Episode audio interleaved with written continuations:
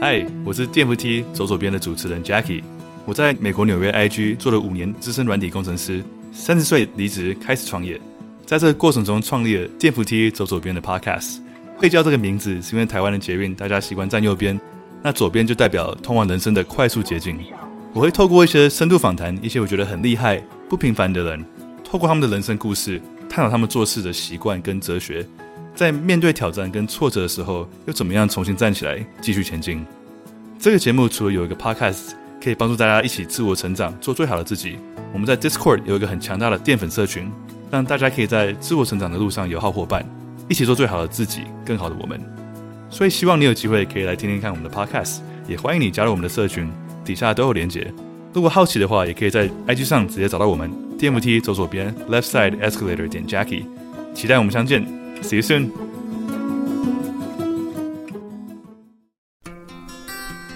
嗨，欢迎来到侃侃而谈心灵疗愈所，我是 Candice 侃侃，希望能在这一刻疗愈你的每一刻。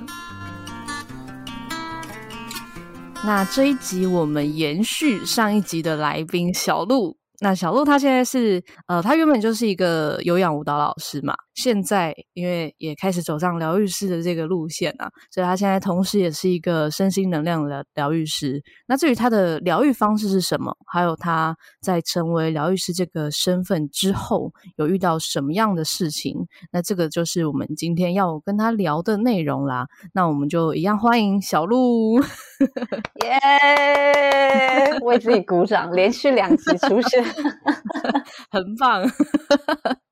好，那呃，当初因为你原本都是只是想要自我疗愈嘛，当初就是遇到呃，开始探索身心灵，就是为了自己嘛。那后来是什么样的契机让你成为一个？去帮助别人的这个疗愈师，我觉得是在更早之前，因为我在当有氧教练的时候，我本身专业是幼儿教育出身的，嗯，然后那学幼儿教育的时候，你就会谈到心理学啊、情绪健康啊等等，然后发现、嗯、哦，孩童那时候很多的被照顾经验。跟环境社会互动的经验中，会影响到他长大很多的面向啊、呃，亲密关系啊，感情关系啊，甚至他对自己的自我价值等等。我觉得，呃，应该就是听众们或是各位疗愈师们，应该还蛮能认同这一段的，因为当初我的切入点是从幼教这件事去看。嗯、再者是我在我的。教学过程中，因为我后来从幼教跳脱成为一个有氧教练嘛，对不对？因为很喜欢跳舞，嗯、然后之后有新的职涯尝试。教学的过程中，我会透过带学生跳舞，去发现他们很多内在的不自信，比如说，嗯、呃，跳舞的时候不敢看镜子，这样好像还蛮多学生，嗯、对，这是一个一个外在的征兆。很多学生会跟我反映，哦、老师，我觉得我跳得不像你那么好，我。不敢看镜子，我只敢看你。我看我镜子，我都觉得我受不了这样子。好可爱哦！对啊，对啊，他们真的会下课这样跟我反映，然后我都心里想说：嗯、哦，好啊，没关系，你就先看我看一下。那这个动作熟的时候，嗯、你再回头好好的看镜子里的自己，好吗？嗯，这样子，嗯嗯，嗯我会就比较偏向用这种方式引导，或是在课程前。跟他们有一点点做一点点心理建设。当时发现到这件事情的时候，就觉得、嗯、哦，这个就是一个点呢。我，嗯、但我是从啊、呃、学幼教，然后又从跳舞去观察这些成人的学生，因为之前学的经验，嗯、我大概就可以推测到说，maybe 他过往有什么不一样的经验，或者是可能再小再小是小时候。可是当时的我没办法帮助这些人，因为我们的互动就仅限于在教室嘛，对那那一个小时或一个半小时。当如果我想要帮助更多的话，我觉得我必须学习更多的技能，刚好就走在自我疗愈的路程上，然后也学习的就是呃面对自己的不自信啊，对于自己自我价值感不够啊，爱自己的事情，我觉得我学了这个东西。反而可以分享给我更多的学生，那就正好是因为你读的就是幼教，其实你那个时候你看的角度就是会看到很多可能以以前是呃小孩的心灵的成长的状态，那接着呃教学舞蹈的时候，就看到说，诶，大人的心灵可能也会透过一些呃日常的行为表现上去表现出来，这样，比方说不自信啊之类的。所以你是为了想要去补足这个，诶，你除了去告诉他说，哦，嗯，可以慢慢来啊之外。你还可以做些什么，让他可以让自己更有自信，或是更爱自己，然后就去呃更进修了一些身心灵的课程，这样子吗？嗯，可以这样子说。嗯、可是我当然第、嗯、当然那个时候，我觉得真的很巧诶，因为就刚好我在陪伴这些我舞蹈课程的学生的时候，我就是正在疗愈自己。我就想说，啊、这个难道不能拿来帮别人吗？这个应该可以吧？嗯啊、oh，OK OK，所以一样是从帮助自己开始啦，然后只是因为有个大爱，嗯、就是很想 觉得自己都能被帮助了，我也想要分享给大家。我马上没买一送一，不可以只有我知道。对呀、啊，这样吗？哎，你这样知道这个今天比较便宜哦，这样。对啊，那后来你开始去呃当一个助人工作者之后，你有没有在一些个案身上？就是哎，来寻求你帮助的人身上看到一些什么事情？因为这个过程后来你就开始有去做一些协助了嘛，对吧？对，嗯，对啊。那你有没有在？对对对，嗯，印象深刻的，呃，我想到的是有两位突然在我脑子中闪过的，嗯，我觉得是正面跟反面的的例子。嗯第一位比较让我印象深刻的个案是，他是在他的职涯选择上碰到了就是卡关呐、啊，他在那个职涯上很茫然、很迷茫，然后不知道未来应该怎么样走，然后他来找我咨询，然后在想说会不会现在他的状况是跟他过往的经验有什么关系？对，然后我们就走完了，走完了一套。一套过程，这个个案走的是，嗯、就是跟他内在小朋友做对话疗愈。因为我在过程中发现，哦，他也是一位就是自我语言比较苛责的，嗯，就是对于自己真的是语言上比较苛责，很多谩骂，比较会去批判自己这样子，对，比较会批判自己，嗯，然后不过因为我每个。每个个案我都会做追踪，然后也会发功课，就说这个你可以回去练习，嗯、因为你不可能只有靠我当下那可能一个小时、一个半小时就帮助到你全部。这样疗愈师好像有点太厉害了，嗯、人生还是自己的。他印象深刻的点是他也许真的很迷茫吧，不过他好像。选择把自己的选择权交出去了，嗯，就是他很多，他除了找我之外，他还有找其他不同的身心灵老师，嗯，然后对我来说，他也许是他的一个过程，他正在学习，可是看在我眼里，我会觉得有一点可惜，因为你今天不管是找疗愈师，找嗯咨商师，或者是。等等的顾问、个人成长教练，嗯、他们能给的都只是一个参考而已，因为他们过的不是你的人生，嗯、他们没办法帮你的人生负责。嗯，所以我们给出，我们帮你理清你现在状况是怎么样，也许可以有这些方向，但是这些方向都是从你嘴巴里说出来的一些经验，我们去探寻，可能有不同的方案给你，但最后选择要做或是不做，都是。怎么讲，都是自己的自己的决定。不过这一位会让我觉得他好像不想要为自己人生负责。嗯，你是说，哦，就是他想要别人给他一个答案，然后别人帮他去做很多的决定，这样子吗？嗯，可以这样说。嗯嗯嗯。我觉得很像回到 baby 的状态，真的很小朋友。可是当我们可以真的去为自己人生负责，然后之后你为自己下建议、做决定。你才有办法变成一个独当一面的大人。这样讲好像很奇怪，因为大家都是大人了，但是他内在还是小孩子，小孩还没长大。我我一直都是从那个幼儿老师的去看这些，我就想说，你如果一直依靠人家说，老师说这个我才做这个，老师说那个我才做这个，你是没办法长大的哦。嗯我的想法是这样，嗯、不过我觉得这是他学习过程。对，确实是学习过程，就是他在这个过程中，就是要发现说，哦，原来我是可以去做选择的，原来我是可以负责的。也许这就是他的课题。哦、我猜想 是的。对啊，而且其实你这个状况在很多，应该蛮多助人工作者都有遇到这种，就是 他会嗯把所有的问题都丢出来，然后问这个智商师或者是疗愈师说，所以你说我到底该怎么办？所以我到底该不该跟他分手？所以 我要不要换工作？嗯，真真的还蛮多人的，对啊，嗯嗯嗯，对，但是最终还是回到说，嗯、呃，自己有没有发现说，诶，其实自己才是主导人生的。那一个角色，但是这个过程确实是有些人是需要时间慢慢去引引导，嗯，所以所以除了自己，嗯、呃，个案本身要对自己很有耐心。就之外，这疗愈师本身也是 要给对方一个时间啦。就是通常，因为有些疗愈师可能会觉得说：“哎、欸，你为什么脑袋这么不知变通呢？” 好直接，好直接哦。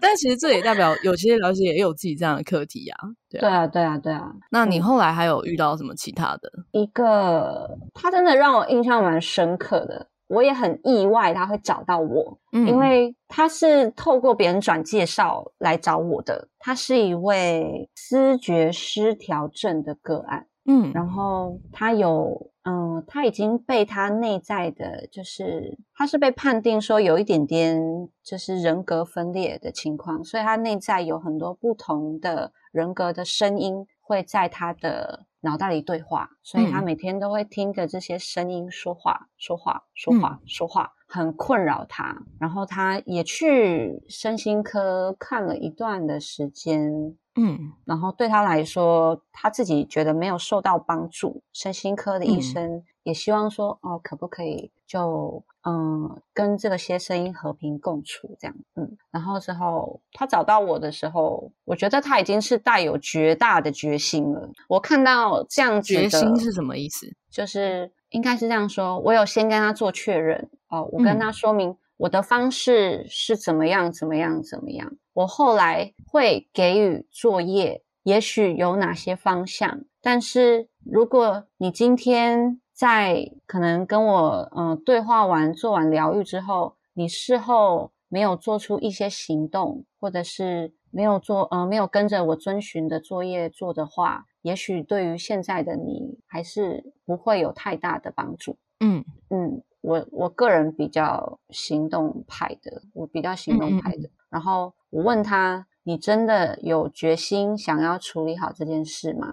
嗯嗯，然后对啊，他后来也大概想了一天，然后回复我说：“嗯，嗯，好，我决定我要做这件事，哦、我今天就是要把它处理好.因为这个决心对于我跟对于个案都非常的重要。对、嗯，意愿大于能力，我是这样子想的。嗯、当一个人有意愿的时候，嗯、他就算碰到他不擅长的事情，他还会愿意解解决。所以我碰到这样子的人来到我面前的时候，嗯、我会觉得。”我的帮助可以发挥到更大的效果。嗯，应该说，原本也许我给你一百分，但是你那边每个人的状态不同嘛，可能接收到了五十、六十，我想说也好，这也许是现在你需要的成分。但是有这样子十足意愿、嗯、准备好的人，我给他一百分，他那边可以收到两百分，这对我来说就是一个很大回馈。嗯嗯对，嗯嗯。后来他真的在三个礼拜后，因为我大概就是三周一个月后去询问他的练习状况，然后之后还有他目前的身心状况，我觉得很开心。他真的就是说跟我报喜说，老师那个声音不见了。嗯，然后我现在就是可以比较专心的过生活，因为那个真的是困扰他了好一段时间，嗯，好一段时间。那对啊，对啊。那你这个过程你是用什么样的方式去协助他？我带他先做能量共振净化，就是跟这是一个疗愈的名词吗？一个技能的名词吗？哦，啊，突然讲专有名词，sorry，sorry，sorry，就是先带他去做冥想引导，去帮他身心做净化.然后之后带到。潜意识里面去跟他内在重新做一个目标设定，就是有点像是、嗯、啊，我进去跟你最深最深的你说，跟你谈说，今天我们要做这件事哦，好好好，合、嗯、约签下去喽，两边都要做约定哦，嗯、好哦，嗯嗯，然后之后后来我再给我后续我的其他的课程影片，然后让他去遵照去练习，这样、嗯，所以是也有点类似催眠这样子嘛，就是呃进入深层的潜意识去做一个对话沟通这样。嗯，有用到催眠，呃，有用到催眠的一些概念，然后再加上一些、啊、呃能量的引导，这样子嘛，对不对？嗯，以及事后，因为我我本身教肢体课程的嘛，我会知道我可以再透过肢体的方式去帮助他，嗯、只不过我不可能一直陪在他旁边，所以我会给影片。对，哦，OK，就、嗯、这个也是你的主要服务嘛？目前是的，这个这个套餐。豪华套餐哟，OK，这其实是一个蛮好的经验，因为其实，嗯、呃，对于助人工作者，对于疗愈师来说，就是当这个个案回报你说，啊，老师，我今天有改变了，就是这个其实是一个呃很值得开心的事情，这样。就哦，嗯、就你像我们今天的这个合作有了一个成效的这种感觉，对，对啊，那这个是好的例子，那你有没有遇过？呃，一些比较挫败的经验，就是在成为疗愈师之后，因为这个角色其实大家可能会觉得，哎，好像是一个。嗯，因为在面对个案的时候，我们总是很很稳定嘛，就觉得说，哎，你好像人生没什么烦恼，哎，你只是没看到，哎，对，其实很多疗愈师在各个过程中，也许有很多的自我怀疑，或者是可能有一些挫折，就是可能在个案执行上的一些挫折啊之类的。那你有过这些经验吗？我的挫败经验是。啊、呃，我第一个我帮助的对象是我的父亲。嗯，应该说我们家族都有这样子忧郁症的倾向。嗯，我会觉得不管是基因上的遗传，或者是行为上的互相影响，或者是家庭教育，都很容易造就这样子的小朋友。所以也包括我后面比较会容易出现这样的倾向，才踏上自我疗愈。好，讲挫败经验。我第一个帮助的对象是我父亲，然后他那时候身心状况他已经失衡了好一段时间，然后之后也有去看身心科，也有服用，也有服用药物，让自己可以比较容易入睡，让自己可以比较稳定。嗯、但是对于我来说，我会觉得，既然我今天手上有这个工具，那我应该先帮助自己身边的人吧。嗯，然后。我就给予了他大概了解情况之后，可是你，我觉得有时候亲人是最难沟通的。嗯，是啊，不然他不会成为你的亲人。对对对，一部分一部分，我觉得嗯也是我的课题吧，在这过程中，怎么样学习跟我老爸去沟通。嗯，然后当时我现在回头看那个沟通方式可以再精进的，因为嗯嗯嗯，我其实只有稍微了解完情况之后。我给他建议跟指引，说：“诶，你可以这个时间去做这个冥想的练习，然后之后也有冥想的音档，然后你就跟着去操作。不过后来我的时间一久一忙，然后这个练习状况很久，我们每天都有做回报哦，每天爸爸都会传讯息给我说有做有做有做有做这样子，我觉得很棒。然后有时候。”我还记得有一天没做，是因为妈妈生日。他说妈妈生日没做，我就心里想说太好，因为我我老爸是那种非常不善于表达情感的人，就是、嗯嗯就是很木讷的老爸。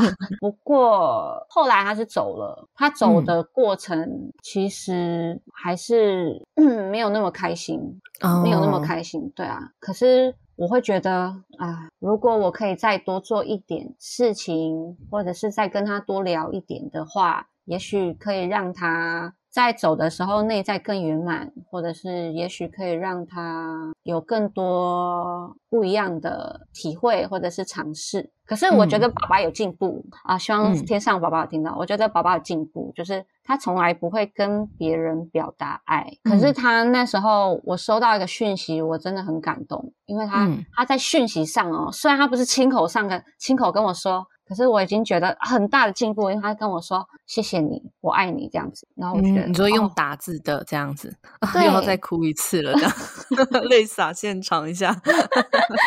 因为这个是你，嗯，你那个时候就觉得，嗯，他有一个至少有进步，但是他到最后就是他的那个失衡的状态还是在。所以你觉得你应该当时要做更多，嗯、可是你那时候没有做的这么完整，就会有一些自责，是这样子。嗯，跟爸爸的互动是自责，嗯、然后后续在检讨自己这个互动的过程，我会觉得啊、呃，我看到对方需求的能力可能还有待加强，所以后来后续也是做了很多这方面的功课，就自我、嗯、自我修炼了一段时间，这样。嗯。嗯嗯嗯，就是去做很多不同的学习，这样子，然后精进自己的呃觉察啊，或者是一些呃技巧啊之类的，或者说观察能力这一些，是吗？是呀，因为我第一个就是面对爸爸，嗯嗯嗯，面对家人的时候，你一定很多、嗯、怎么讲，真的是难啊，你一定会有自己过往的那个。过往的经验或者是一些这样子，是啊，对。嗯、其实你这个故事也蛮好，因为也蛮多呃助人工作者当时就一可能一开始就会觉得很想要帮助家里的人，而且甚至有很大比例嗯、呃、会走上疗愈这个路，要不是为了帮助自己，要不就是为了帮助家人。在一开始的时候，所以就会觉得，嗯，我想要去帮助最亲近的人，可能他们很多的病痛，或者是心理很多的、呃、障碍啊之类的。其实，嗯、呃，长辈很多嘛，就是当你能够用另外的视角的时候，你就发现说，哇，就是怎么身边的人这么多毛病这样。是，但到更深的层次，可能就发现说，哎、欸，其实那些毛病都不是毛病，就是他们的一个历程而已，就是他们的一个过程。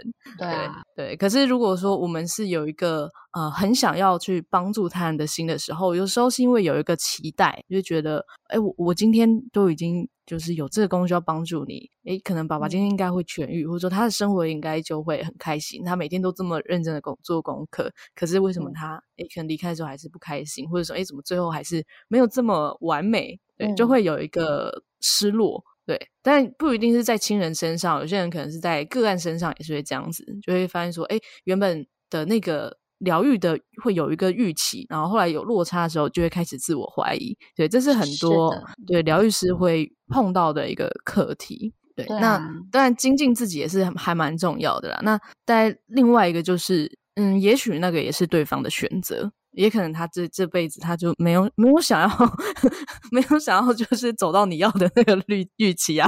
我后来有想到，我想说，好吧，这就是爸爸的选择，那就这样吧。好哟，这样子。他可能是故意的留在那边，让你之后继续走你自己的路。有可能，有可能爸爸的安排啦。对，这这些都是有可能的嘛。嗯嗯。那后来，嗯、呃，因为你开始多少那个时候自信应该会。有一点受挫嘛，就觉得我自己好像不够好啊，不够，嗯，就是做的没有那么好这样。嗯，那后来你有曾经就不想就想说，那我是不是就不适合做这件事？因为我没有做的这么好。不适合，有啊，一定有自我怀疑的过程啊。嗯，就是我觉得是因为有这个自我怀疑的过程，你才会愿意回头反省，跟想要再进步。诶，假设我的这个。疗愈他人的过程一直都很顺遂的话，我可能就是眼睛长在头上吧。就是你觉得这对你来说是必要的，你必须打怪。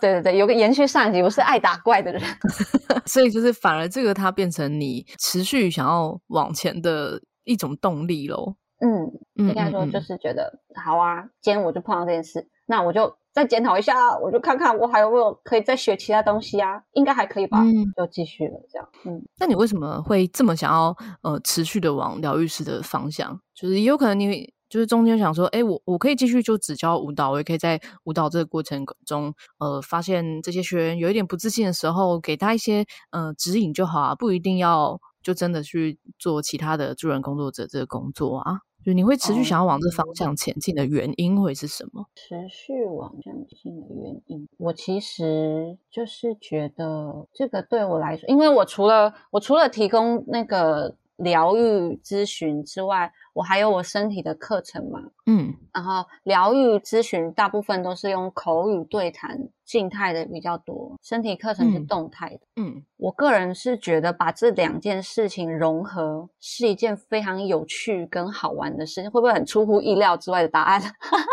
很很好啊，我觉得这很好啊，有趣很重要啊。你那么爱打怪，不是就是要 这个过程好玩吗？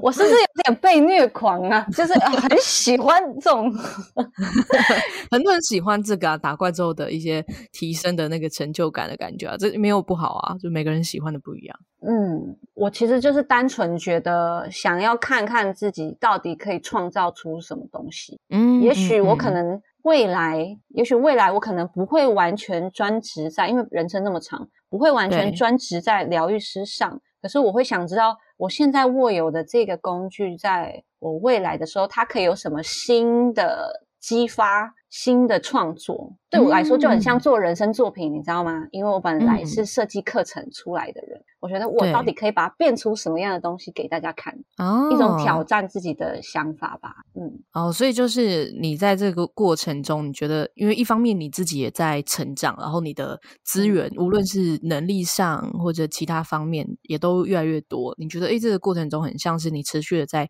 创造很多不一样的生活体验，这样。然后同时，你也很，你也是一个很喜欢帮助人的人，这样，然后他就可以结合运用，这样。对啊，很好玩啊。嗯嗯嗯，好大家，很好，很好玩，很好啊。因为其实好玩很重要啊。嗯，然后对于那继续哦。对，就是对于助人工作者来说，自己要觉得这件事情是有趣的，也蛮重要。因为虽然说有些人可能会觉得，哎，来的个案可能都是抱着很多的忧愁啊，或者是一些悲伤的故事来，可能会是一个很呃沉重的工作。对，但有些人可能会是这样子。但是呃，如果我们能用不一样的角度去看的时候，它其实也是一个游戏，没有错。那刚才有讲到说你的服务嘛，是呃结合催眠跟一些肢体的练习，还有一些能量的疗愈嘛。那你可以再讲一下你的、嗯、你现在有在做的一些服务的介绍吗？因为我可能我只是讲大概啦，你也是自己讲的，让大家了解一下。我有提供，除了就是现在是以催眠疗愈师的身份上线，所以我有提供催眠疗愈咨询。嗯、那这里头的话会包含呃跟内在小孩对话的疗愈，嗯、或者是呃感情方面关系的疗愈，金钱方面关系的疗愈。这两件事抓出来，是因为我发现就是很多人对于这。两方面的议题都跟内在的爱有很大的关系，然后还有，嗯，嗯，催眠的话还可以做前世回溯，或者是去做整体运势的调整。嗯、那因为不是每个人都可以，只是很单纯的用冥想进入状态，所以身心两件事情对我来说是合一，是很重要的。那我原本就是学舞蹈、教有氧，嗯、就是教有氧出来的，所以我提供身体的课程。嗯、然后身体的课程的话，就会是有最近的新的课程叫做催眠疗愈伸展。这一堂课呢，嗯、顾名思义就是。有伸展，就是所有菜都在这个名字上面的这个菜单。嗯，有伸展课程，然后可以让自己啊、呃、放松肌肉啊，心情慢下来，然后最后会走大休息式的催眠。然后休息的催眠的时候，我会帮大家去下载一些新的信念啊，或者是去做一些能量的净化。但嗯，它还是一堂可以让你好好睡觉的课，非常适合长期睡不好、需要好好的放松的人这样子。另外的。另外的课程就是，我还是要大大的推荐各位很，因为我发现很多学习身心灵的人，或者是应该不是说学习身心灵，应该说很多有身心状况失衡的人，他们都没有运动的习惯。嗯，运动这件事情太重要了，因为运动其实是爱自己身体的一种表现，嗯、所以我还是有提供我原本的尊巴有氧课程。哦，嗯、好，那你大部分的地点就是在桃园吗？还是你在哪里？就是还是线上？有在线上，然后之后活动地点目前是有在台北市，然后也有在桃园这两个县市移动，这样。嗯，就是在北部比较多。是的，我希望有南下的机会，欢迎各位邀约。